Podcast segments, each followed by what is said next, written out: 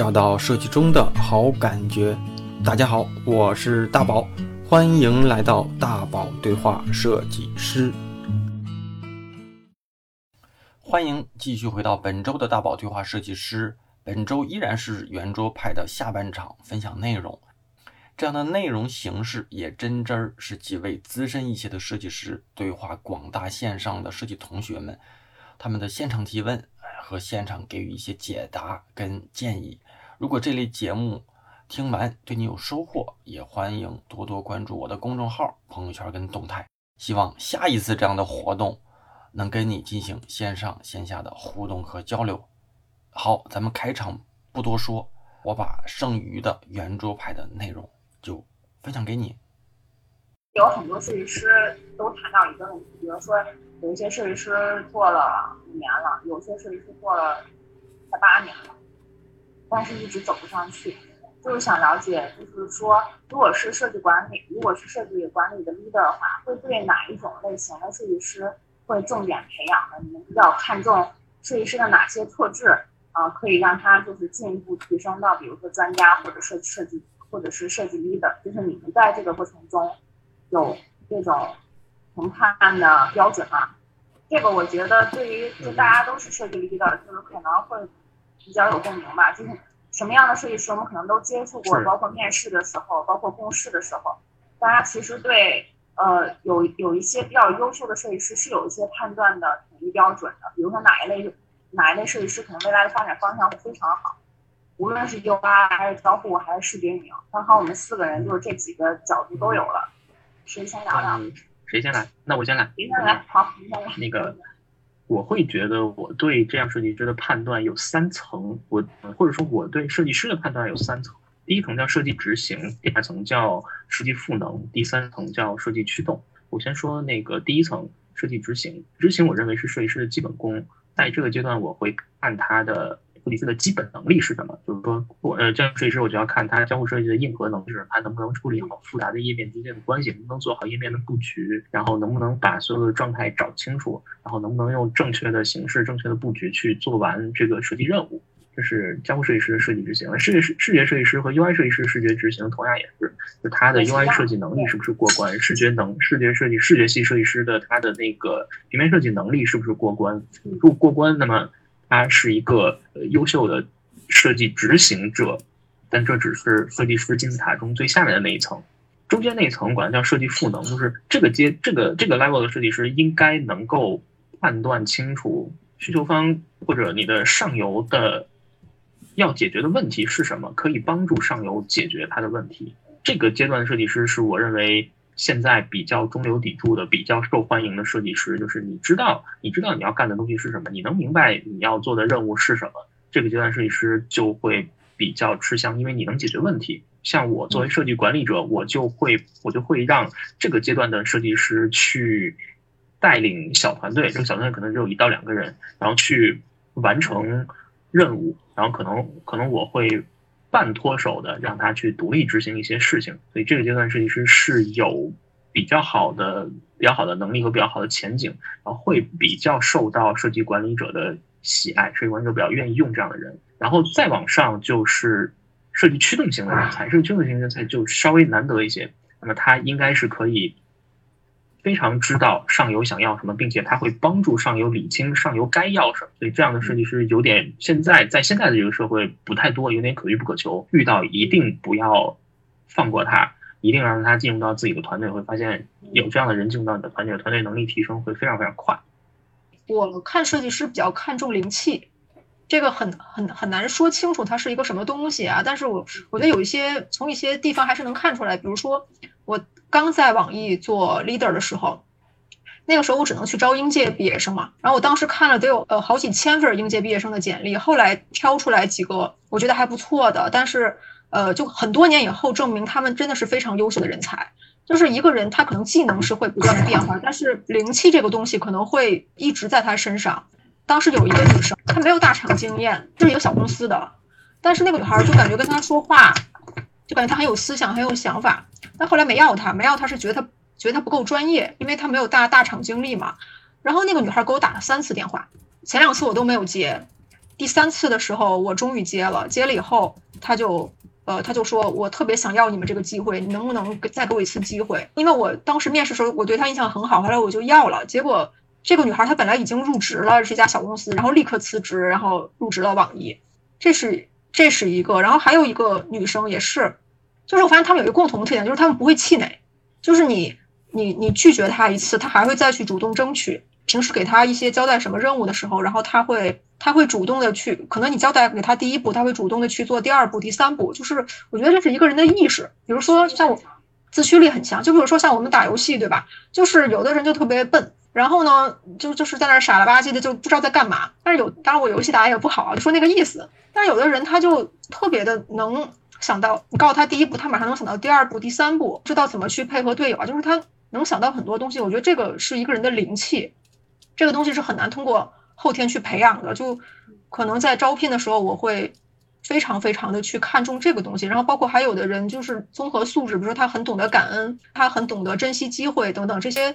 还有人兴趣爱好比较广泛，然后除了本职工作以外，可能还会去做一些其他好玩的东西。这个其实都是一个人的灵气，呃，我觉得这个是一个人身上最重要的东西，然后也是我面试的时候最看重的。就哪怕他专业能力不行，但是如果他有灵气的话，我愿意花时间去培养他。这这是我招人的一个标准。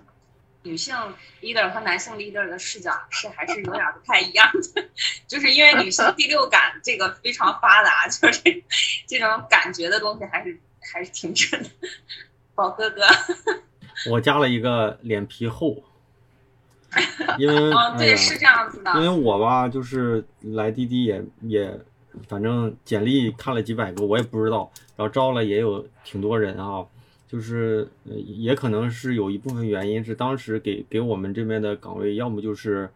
呃，就是当时啊是外包岗，要不就是什么实习生。当时到后来有一些这种稍微高阶一些的，但是呢，感觉就是刚开始你只能在一些很基础的一些呃设计师里面去去找人。然后我总是期待一个既是实习生，又能很很厉害的做好你的东西。但我后来发现。太难了，就这样的人可能有，我还真遇到过，就是他又他又是一个一一张白纸，然后呢又能就是你说什么一次，下次他就他就他就会了。就是你，你就而且不会再犯同样的错误，但是这样的人太少了。后来我就慢慢的想了，就是你遇到这样的人，绝对是你的运气，但不是说不是说这样的人是应该是你你能找到的，而是大部分找的刚开始都不行。但是新人其实有一个很重要的能力，就是就是我觉得得得脸皮厚。这种脸皮厚就是你遇到问题的时候，你敢担当，而且敢担当，你你不能。就是你犯错了，你不能控制别人，因为你这个错误对你的一些交流方式有以前我就我就我就很粗鲁的去去去直接说人家，但现在好多了，就好太多了。但是但是我发现我以前就是觉得只要我认为你我说的对，你就应该能听进去，因为是为了你好。但后来我发现其实并不是所有的人都会这么认为的，所以就是到后来我也在调整。但是脸皮厚的人，他其实是给了自己很多成长的机会。然后皮是脸皮厚一些，然后外向一些，很很愿意去从别人的身上去去去去，可能是通过多做事情去从从别人的身上去换取一些技能。然后陆陆续续吧，反正我觉得可能管理我不好说，我我有我有多多多在行，我也不是一个这种管理者，但是就是带人的这种角色上，我觉得还是有一些呃，就是到到现在来说有一些感受，然后有一些。就是就是识人的一些一些能力吧。反正我我面试的时候，我都会问你是一个什么性格的人。别人说啊，我是一个呃呃呃什么，就是慢热型，刚开始不行，啊什么后来行。还有一些人说我是一个外向的。然后一般人说外向的时候，我都会说你怎么证明你自己外向？这种话题，如果别人问我的时候，我有时候想这怎么证明，还真不知道怎么证明。但是我会这么问一下。但是有人他自己就会说我很内向。但是很内向的人，如果你不是特别喜欢的话，就是你不给特别理由的话，可能还真得想一想，因为有可能是一锥子怼不出一声。有问题，他也他也不喜欢提前就告诉你，也不会也不会提前的把这个问题暴露出来。我们想一些应应急方案。那很多时候就是因为到到事儿都时间都成本都消耗掉了，但是东西没有产出，然后别人要去为他的这个负责任，所以就就变相的增加了很多的这种工作工作量。反正这是我我觉得这个所谓的脸皮厚一点、皮实一点挺重要的。当然专业了，肯定是有一部分还真就是得靠运气。不见得你看人都那么准，但是有可能还真遇到过，啊，就是你期待的那个样子啊，他都有。嗯，然后嗯，我就有一点补充吧，就是嗯，就是我觉得设计师还是要不给自别给自己太多限制，就是就是多去尝试吧。因为就是在我的团队里就遇到过这种情况。嗯，其实特别希望就是大家都会有定期写总结嘛，无论是设计 leader 也好，还是说设计师自己也好，定期去做复盘，其实是对设计提升最快的。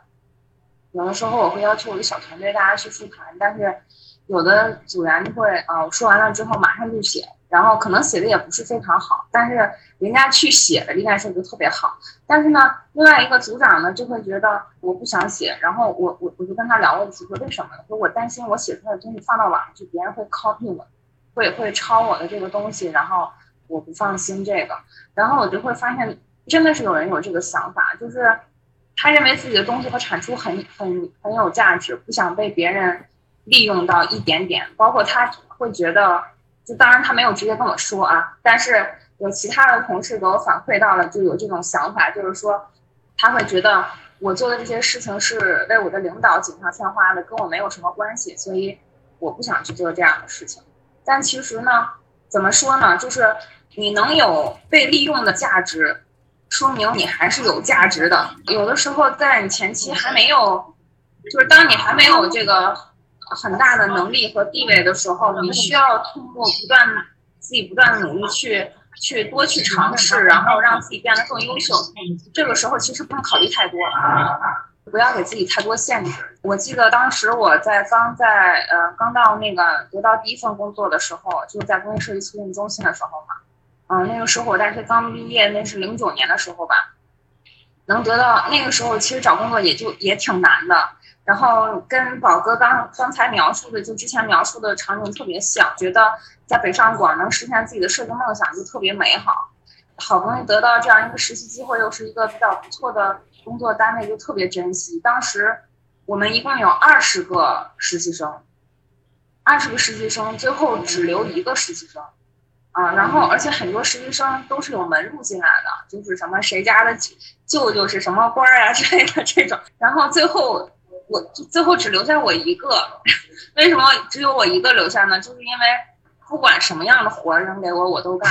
然后经常是加班，就是自己加班到十一二点，没有人要求我加班到十一二点。给我一个 logo 的任务，我就特别珍惜，我就做十版、十版或二十版，然后交给我的交给我的领导。那个时候没有想说我的嗯，就是带我的设计师会不会拿我的这些方案去说这都是我做的。我没有想那么多，我就是我就是想要把设计做好，就这简单的一件事情。后来的结果就是只留下了我一个这个实习生，然后就就最后转正了，变成了设计师。然后就是以这个经历，就想跟大家说吧，就是嗯，有时候不用想那么多，只要你努力了，然后去多做一些尝试，这些努力的过程和结果，有一天一定会给到你的。然后那个，那我们接下来进入到这个提问环节了。然后，嗯嗯，一不小心一个半小时又过去了。然后这个提问环节我们就卡十五分钟吧。大家有有什么问题？就是在刚才聊天的过程中，把大多数大家关心的问题都已经聊过了。然后还有哪些你们比较关心的问题我没有提到呢？然后可以在聊天区留下言。我们筛选一下，筛选几个比较好的问题，让我们的分享人嘉宾来回答一下。大家有要提问的问题吗？没有吗？就讲的这么清楚了吗？一个问题都没了吗？最好我建议面试的时候用业余时间做的其他 APP 重设计，但是面试官对其他 APP 重设计不太感兴趣，想要看线上项目，因为线上项目和我设计还原度不高，页面过于简单，像这样的情况应该怎么办呢？哎，第一个话题，我其实会觉得看其他 APP 的重设计项目，其他 APP 重设计重设计项目挺好的。我团队里有个非常棒的设计师，就是我在我在那个逛机核这个游戏媒体的时候，看到他给机核做了一个重设计，然后我就果断的把他拿下了。现在他在我团队里非常非常棒。嗯，我觉得那个呃线上还原度不高，两种问题，第一种问题是设计师没盯紧，还原度不高是设计师的问题。第二种情况是。研发确实没有这个能力，那是研发的问题。我觉得可能在面试之后向面试官好好说明情况就好。可能重设计的 app，你向面试官解释清楚你的重设计的理念和概念，可能应该是有用的。反正这个对我是有用的。不是这同学说的这个问题，说说没有价值，肯定有一部分原因是他这个重设计的品质不好。如果好的话就有价值，肯定是他这个对是的就是他觉得要 YY 一个，但是 YY 出来的东西并没有那么高高高品质。就是从设计有一点一定要大家注意一下，就是无论是 UI 设计师还是交互设计师都一样，就是在你 redesign 的时候，你要找到你你的切入点。比如说你想把这个 APP 重新设计一下，你要先把这个 APP 进行一个深入的了解，然后发现它可能存在的体验的问题，确实是呃存在的体验问题，你再进行一个分析。优化，然后给到一个合理的解决方案，这样的话，可能面试官会觉得这个 redesign 是有用的。嗯然后这个对，然后问题里面还有一些就是回答比较，就是问的一些比较细的问题啊，就是比如说像类似这种宝宝妈，嗯、就是产品讲真，家里孩子要上一年级了，目前在国企时时间充裕工作，但但是没有挑战，想问一下国企国外还是，就是这个问题怎么回答？他是艾特刘金，艾特刘金老师。啊、对，艾特刘金老师，就是我自己的建议啊，就是因为孩子上一年级这个阶段特别特别重要，因为我有一个朋友，他是花了很多钱在那个私立私立幼儿园嘛，然后那个老师就跟他说说，呃，你们家孩子感觉不是特别那个，呃，反正稍微有有一点点小问题，然后就建议他说你你那个最好是辞职一年，专门陪孩子，因为他说孩子的一年级特别特别的关键，你这一年过去的话，可能可能对未来就会有很大的影响嘛。而且我现在身边很多的这个九九六的互联网人都在往国企转，觉得这个未来也是一个趋势吧。就是你你九九六，你毕竟你撑不撑不了多少年，然后你还有孩子，你如果真的想做一些事情的话，你不如做一些自己的事情，比如说做副业啊，做自由职业啊。然后你在国企的话，你可以学很多东西，然后你还可以去平时去多陪伴孩子。所以我我自己的建议就是，啊、不建议在就是这个年龄，然后再往九九六那个互联网那儿去转了，你应该出来才对哦。是的，然后我跟大家稍微提一下我们四个人的人设啊，然后这样大家问问题可能更有针对性。然后大家看到了，我们是两男两女的组，就是我和我和刘金老师代表的是这个三十加的这个职场职场妈妈群体，还有女性设计师，然后那个女性设计师和女性设计管理者吧，宝哥和欧姐代表的是男性设计师、男性设计管理者相关的一些问题，然后然后宝哥呢又是之前是做这个作为广告的，然后转型到了互联网，就是这种类似转型的问题也可以问这个宝哥。然后我也是就是转型过来的，欧姐呢是一路就是从从执行一直做到这个管理层，他整个路径是完全顺下来的。我们每个人的人设大概是这样子，然后就是大家问问题的时候可以艾特相应的人设去 回答相应的问题。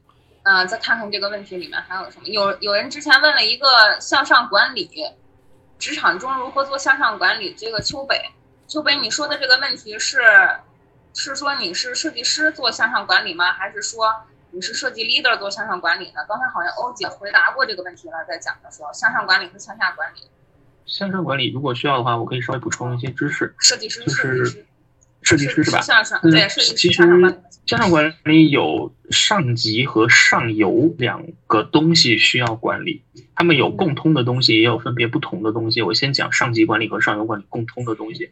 我觉得共通东西有三个，第一个是目标管理，就是呃目标管理这个需要注意一点，你的上级也就是你的 leader 直线 leader 和你的上游就是产品经理，他们两个人的目标不一定一致，你要确保他们两个人的目标是一致的。就是嗯、那个向上管理共通的目标管理方向，就是你要确保你的上级和上游的目标是一致的。嗯、第二个是预期管理，就预期管理的时候，你会说到时间和那个质量的这个这个话题，然后很多设计师就会觉得你给我这么点时间，我怎么能把它做好？所以遇到任何类似这样的问题，一定要提前预估问题和风险，让你的上级和上游通通都知道，你要确保他们知道有这个风险。就是你要确保知道你的上级和上游知道了你对预期的预期的风险是怎样处理的，你你要确保这个东西他们也达成一致了。第三个共通的叫做安全感管理，也就是说你需要让你的上游和你的上级对你的设计保持已知，也就是说你要让他们知道你在干什么，完成的怎么样，而不要去等他们过来询问你。你要在适当的时间告诉他们这些信息。然后再说向上管理中上级和上游不同的部分，对上级就是你的直线领导，他需要对你的设计做出决策，所以你要适时的让他对你的设计做决策。这个东西不要过早，不要过频，不要过晚，也不要过于稀疏。就是说，你要去掌握什么时候该让他进来对你的设计做评价。问太烦，然后或者问的太频，你的上级会觉得，哎，你怎么问我问的这么频，会很奇怪。但如果你要是问的太晚或者问的太迟，那么你就会到一个不适合的时间点，让上级给你信息输入。那么这个信息输入可能会导致你返工，所以不要也不要让自己出现这个问题。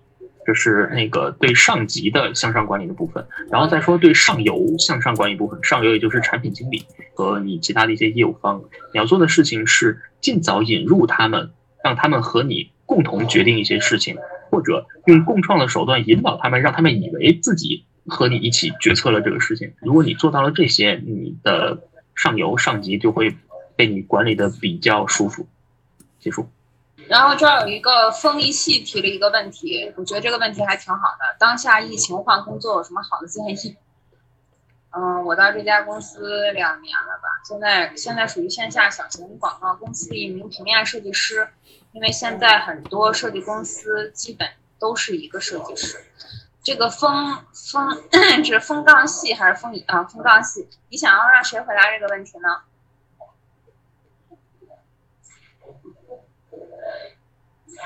就他可能不在了，就咱咱们就那个啥，就这个问题谁？啊，大宝老师。哎呀，让我说，我就是稳住。最起码我觉得是这样的，我觉得嗯，别为了换而换。如果你现在的平台不是你迫不得已必须要离开的话，先稳住，然后再如果你要真是希望在这个契机找到一个更好的机会，首先你得确定那个机会是一个更好的机会。如果你只是换了一个机会，有可能是从一个坑换到另一个坑，只是你不知道，暂时不知道而已。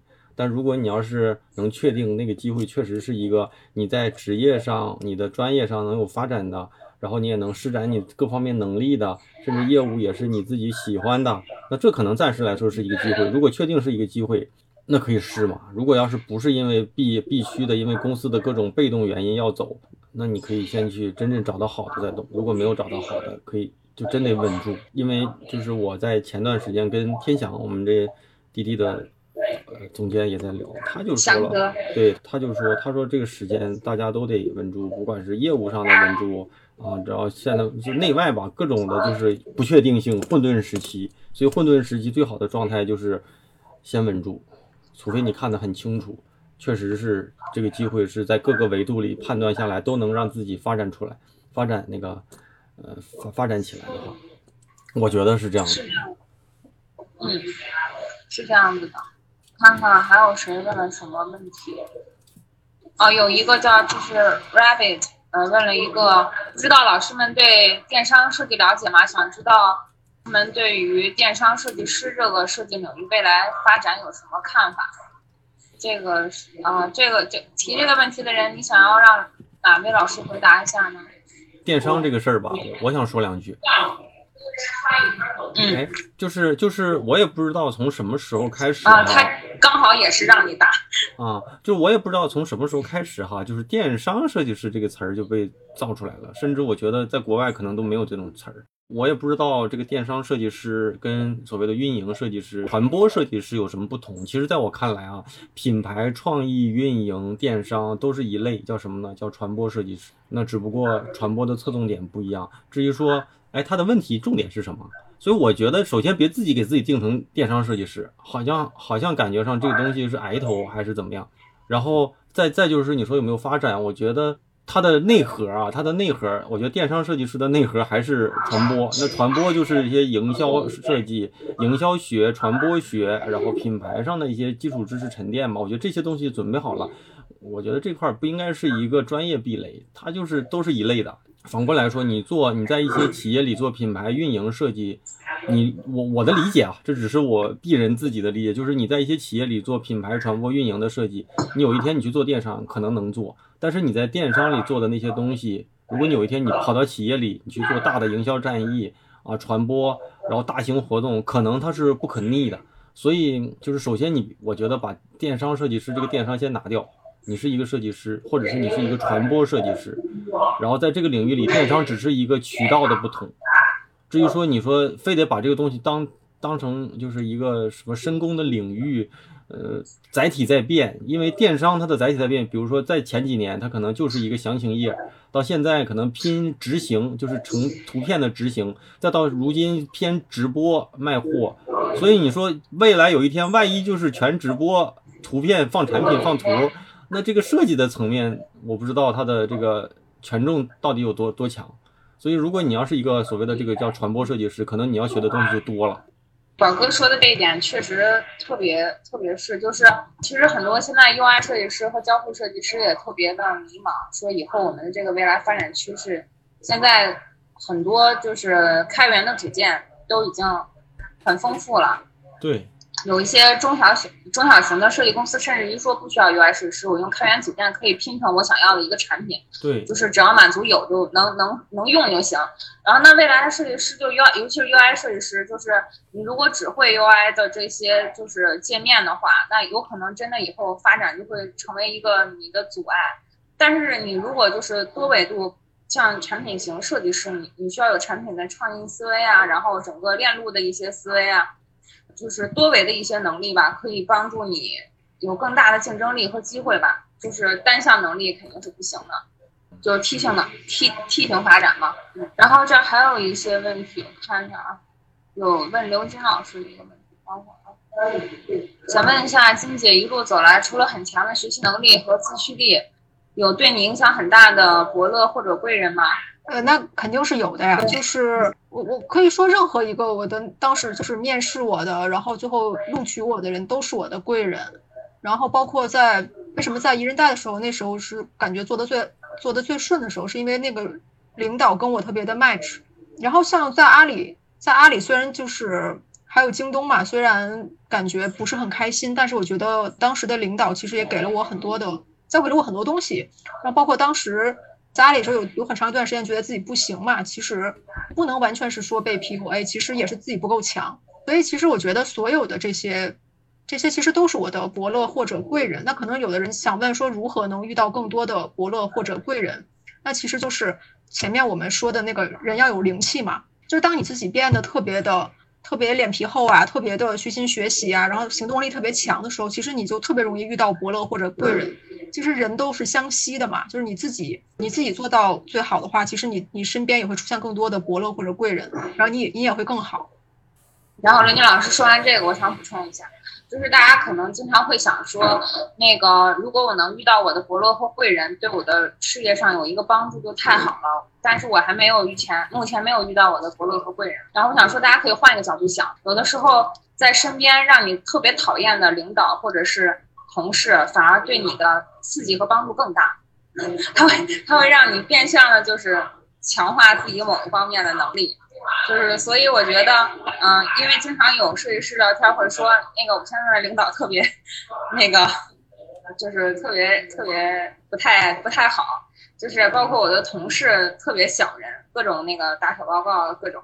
但是我就是我觉得就是大家不用太在意这一点，就是你反向想一下，其实他们这些人的存在是促进你发生自我的变变化和升级。你如果能正视这个问题的话，并且把这个问题解决掉的话，你会发现自己有一个特别大的进步。如果这样看的话，你会很感谢那些曾经刁难过你的人。反正在我的发展道路上就遇到过这么几次这种特别不那个什么的领导，但是我觉得就是我扛过去之后，真的对我受益还是挺大的。看一下下一个问题是啊，有设计师叫设计师花生问，我觉得他这个问题也比较代表性。他说是在桂林，咱不说在桂林嘛，就是说在二三线城市做设计师该怎么发展？这个就是他艾特一下大宝，希望是大宝老师来回答。我觉得这个大家都可以回答，就谁谁有感受都可以回答。这个啊，首先。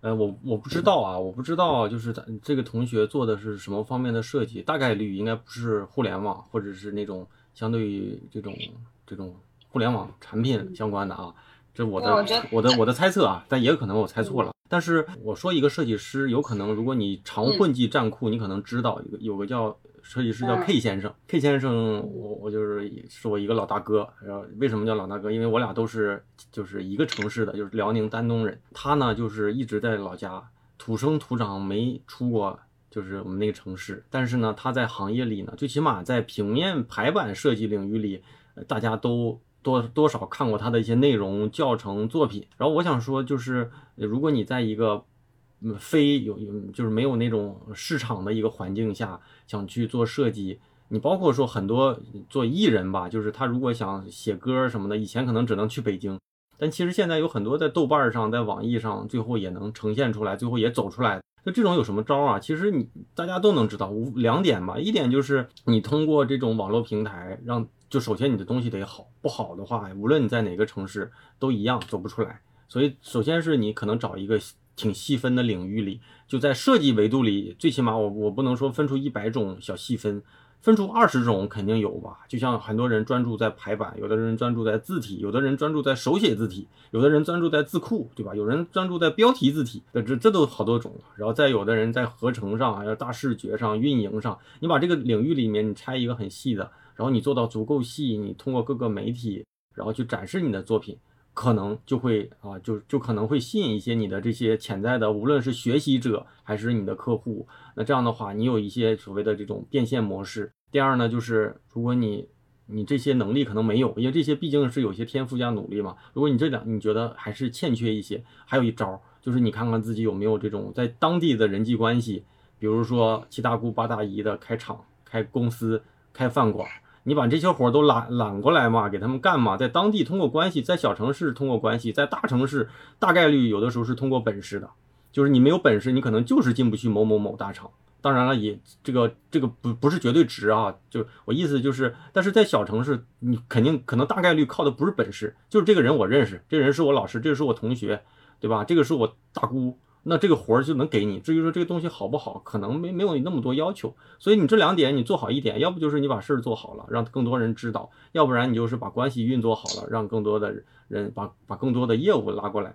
我觉得是这样的，因为那个 K 先生就是因为那 K 先生他就是在行业里做的特别牛，然后导致就是呃就是基本上在版式设计这块没有什么人不知道这个人。我俩一直就是一见如故，我把他叫叫哥，然后我俩就是一直说约着要喝酒。他就是做到足够垂直，他的员工，他在我们当地的员工，招的全是那个有广东的，有青岛的，有深圳来的他的学生。他说我要是按照当地的收入给他们发呢，就太贵了，因为你给一个广东、深圳的员工发，你你给他一万，他嫌的少；但是在本地呢，给给人三千，嫌的觉得不觉得不少。所以就是，但是他基本上能给到，算是能够标准一些能拿到的。他就觉得有的时候对他的这些员工有一点点苛刻，但是呢，大家跟着一起干也也挺开心，因为他能做到这个行业里确实是做什么内容大家都能见得到。我觉得这就是可能有一些方法吧，可能也有别的方法，但是我我可能能想到的就这两种方法。其实他这个问题就是，嗯，也比较有代表性啊，就是设计师的创业嘛，在二三线城市，设计师创业都能做很近。好，哥刚才回答的已经非常细，就是你要在一个垂直细分领域做到极致，就会有机会。现在的媒体还是挺多的，像那个抖音直播，有好多设计师都在做抖音直播，嗯，然后通过直播吸粉，然后给自己拉来了很多客户。对，再看一下，嗯，就有专门做 logo 的，有专门做包装的，还有专门做簪子的，这个做簪娘做的特别好的，然后。在抖音上直播，粉丝也是好几百万，单量都忙不过来。这个点儿点儿，两个句号。这个设计师问，想问一下两位男男生老师，如果老板审美不行，还装着很厉害，点评设计师怎么去和老板达到一个平衡？要为了控制时间，郭姐先说吧，我怕我把他时间给说完了。啊，啊，我我就这一句话，以我多年的以我多年的那个职场经验来说。呃，设计决策者决定一个公司或者一个企业或者一个项目的设计上限。如果他的审美不行，真的就是不行，你没办法，你改变一个人的审美太难了，因为他跟你根本就不同频。也就是你说前门楼子，他说胯骨轴子，这根本就不同频。我觉得这件事儿不可能的，没戏。以我以我的职场经验来说，我认为还基本上。我我对这种情况就是放弃，就是要么要么把他打服了，让他让他听我的，你别废话；要么就那个，要么就放弃他。嗯，就是还有一种就是，呃，比如说有一些那个呃部门的大负责人，他就认为产品和技术是最重要的，设计就是美工。这种老板就是你，你想办法让他变成对对设计、对体验有了解，太难了，就是根深蒂固到骨子里的这种，你就是还不如找一个就是企业文化对体验和设计很尊重的这样，就或氛围非常不错的这样企业，可能更适合设计师的成长。呃，这个有一个叫叫不知道这英文怎么念，百百百里。企业对学历，企业对学历有门槛限制吗？肯定是有门槛限制的。这个，但一般是嗯、同本就可以。就是如果要不是本科是专科的话，机会就非常少，至少通过 HR 的途径是没有办法找到工作的，除非你去一些中小型的企业，这个就过去了。有一个问刘金老师的问题，叫金蓝色的阳光。刘金老师，设计师在项目中要注意哪些方面的学习和经验总结？嗯，我简单说一下吧。首先看你是在哪个阶段。如果说你是在一个比较初级的阶段的话，我觉得还是要先把基本的技能学好。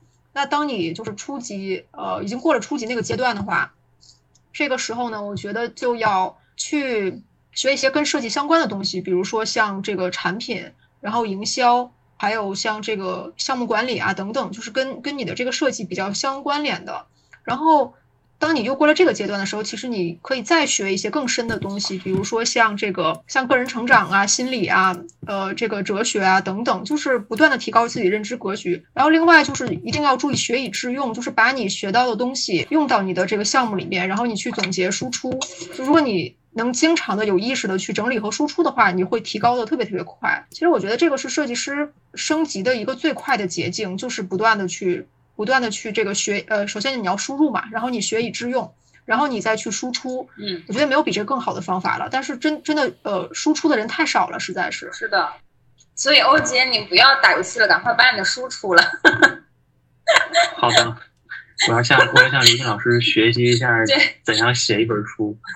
对，回头咱先聊一下，你先在生活集公众号上发篇文章，约你个文章。好的，好的，没问题。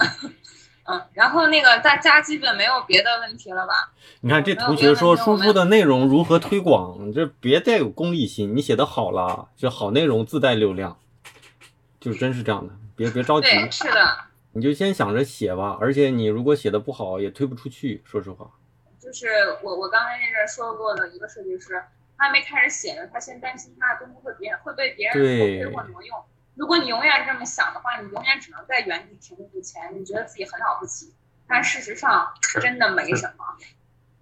对对对对对，就是想多了。而对，而且你不要怕写的不好，就是谁都不是说我一下就写的特别好，能写出金庸小说那种高级别的，都是从菜鸟一点点上来。但你如果不开始写，你永远都写不好。而且大概率哈，就是大部分人因为怕写不好。而不敢写，其实，包括有有时候我也是这么想的。其实你想多了，写的不好也没人，你也不是什么像张艺谋拍一个片儿，全国人民都骂他是烂片儿。写的不好，最多就是那个数字少一点，那点击的数字小一点而已。其实无所谓，是的，其实真无所谓。那个对这这块这块就有一个话想说了，就是你不要太觉得自己了不起，也不要觉得自己一文不值，就是没有那么多人关注你，然后。但是你知道你自己想要的是什么，你要往那个点去去努力去走，对，干就完了。我我我也。宝哥说下你的书吧。我的书。你书叫什么名来着？我的书，我的书其实都写也写完了，印也印完了，设计也设计完了，不是也不是，就差下场印了。然后我这手上有一个，我不知道刘鑫知不知道，写一本书，我这才知道要有一个白书，就这个白书就是就是页数、大小、尺寸、工艺就都有了，就除了它里面是个白的。就是我这书打出来就是这个工艺，就是这样，没见过，还挺厚。这是这是我这是我的编辑给我寄过来，他说就是我那个页是两百七十多页，他就按照我那个纸，然后用用我要求的工艺就给我做了一个模模，然后除了没字儿，剩下都是用真实的。然后然后我一看，哎，挺厚哎，我这这本书还写了这么厚，这个好像是两百七十四页，然后我这自己设计了一个封封封面嘛，封面也做好了，但是好我不敢现在暴露，我觉得现在暴露是不是有点不太好？离远点，离远点。但是我有一个很显眼的这个腰封啊，然后大概是九十月份嘛。没看清亮，宝哥，这好短了时间。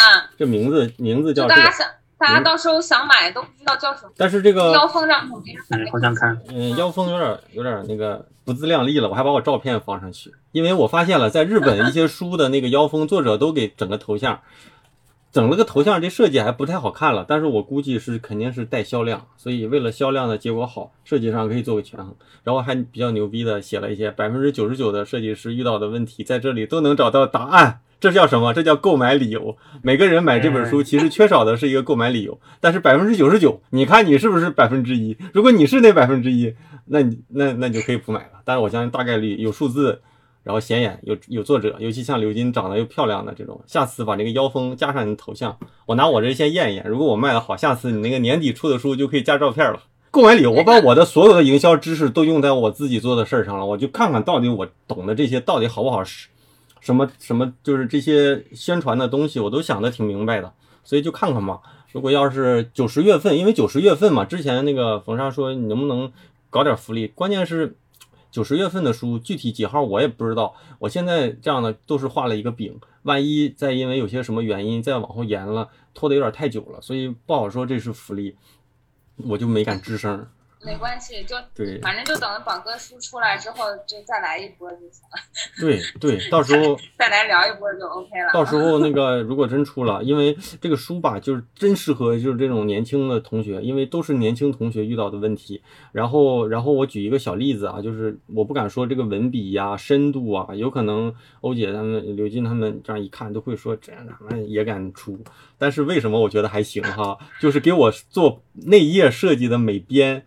就是做内页排版，我只做封面嘛。然后内页排版的这个美编在排我这本书的时候，给我的编辑截了个图，说这本书写的真好。我一边看一边学，我觉得我学会了好多东西。我一听，嗯，那我还是觉得这个书写的有点用，因为那个编辑是在沈阳，对三线城市的那个，就是属于书籍设计嘛，所以他就是在看，可能可能大家遇到的问题。正好恰巧这里面也聊了，聊完了，他觉得还有点用。那我觉得这种鼓励还挺好的，比自己说，比自己或者是找一些同行来看，可能还好一点，因为他你的用户的感感受是最重要的吧。但等到十月份吧，应该是快一点，是十月份。节目听完了，我是大宝，第一次的线上多人的圆桌交流形式就这样分享给大家了，希望。在你收听的平台，能够分享一些你听完节目后的反馈。基于这种形式，是否能给大家带来一些帮助，以及能给我哪些积极正向的优化建议？总之，大宝对话设计师这个节目的成长，有你的参与才更加的精彩。也希望有一天能跟大家坐在一起，面对面的聊聊设计，聊聊我们一起听这个电台那些有趣的故事。节目结尾，我继续重复且不变的要做两件事情。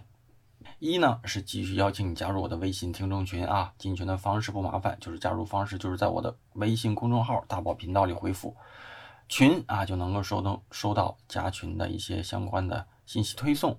微信群呢，就是咱们节目里的分享，星球的专业答疑之外的一个信息补充。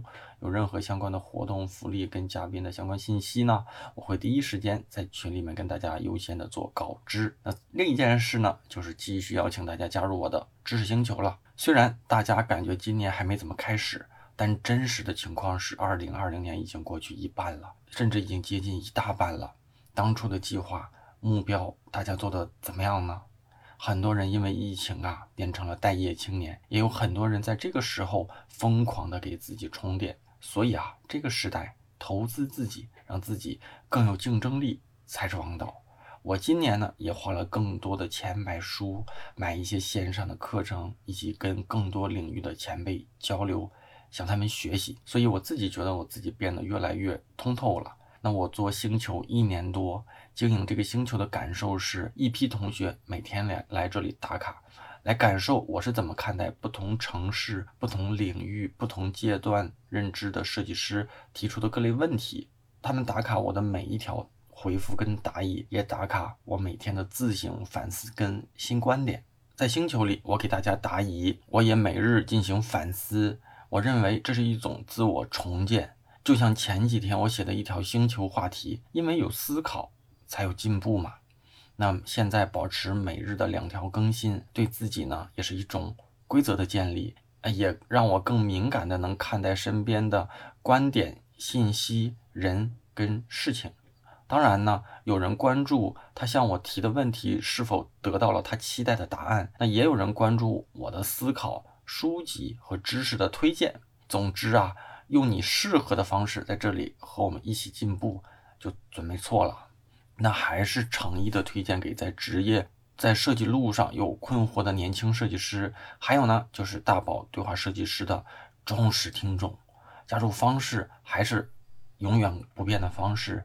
在我的公众号“大宝频道”里回复“归队”，就能收到一个消息弹出，扫码呢就能加入。虽然是付费社群，但现在一定是最便宜的、合适的进群时间。每一次呢，我都会重复：种一棵树最好的时间就是十年前，第二好的时间呢就是现在。当然呢，只有进群的老同学才能知道这里到底有多大价值啊！好吧，节目结尾再次感谢一下。呃，为节目打赏的同学们，推荐大家在我的公众号里面打赏啊。那第一位同学叫如日方升啊，再下一位同学是字母 E 啊，小写的 E，再下一位同学是园子啊，再下一位同学是 Devon，嗯，下一位同学台啊，T A I 台小台同学啊，下一位同学是路旁的桔梗啊，再下一位老同学把打名和最后一位。老同学啊，冬雨已逝，再次感谢一下为节目打赏的这些同学们。那希望大家在听完节目，在你收听的平台给我们留下反馈，所有的留言我都会看啊。咱们就下周三晚上的十点钟左右，网易云音乐、喜马拉雅、荔枝、站酷、蜻蜓、苹果播客等主流的音频平台会同步的更新啊。咱们就下周三再见喽，拜拜。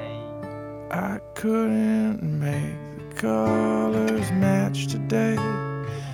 And I don't know what else to say, except I tried and they can't say I didn't. I don't like the stuff they're feeding me. They don't like the things I see. But I don't think I need to be forgiven. Well, I am inside, though they drag me by a wire through the storm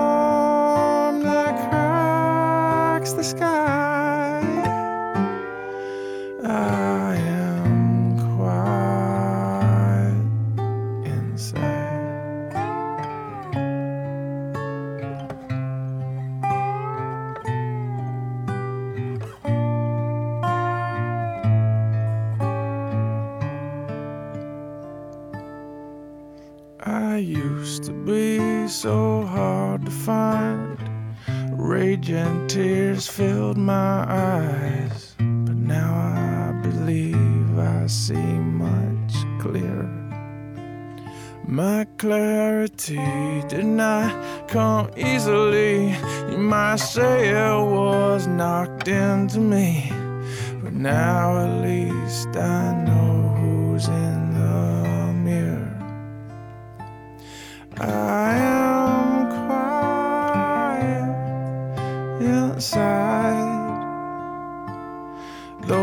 Yeah.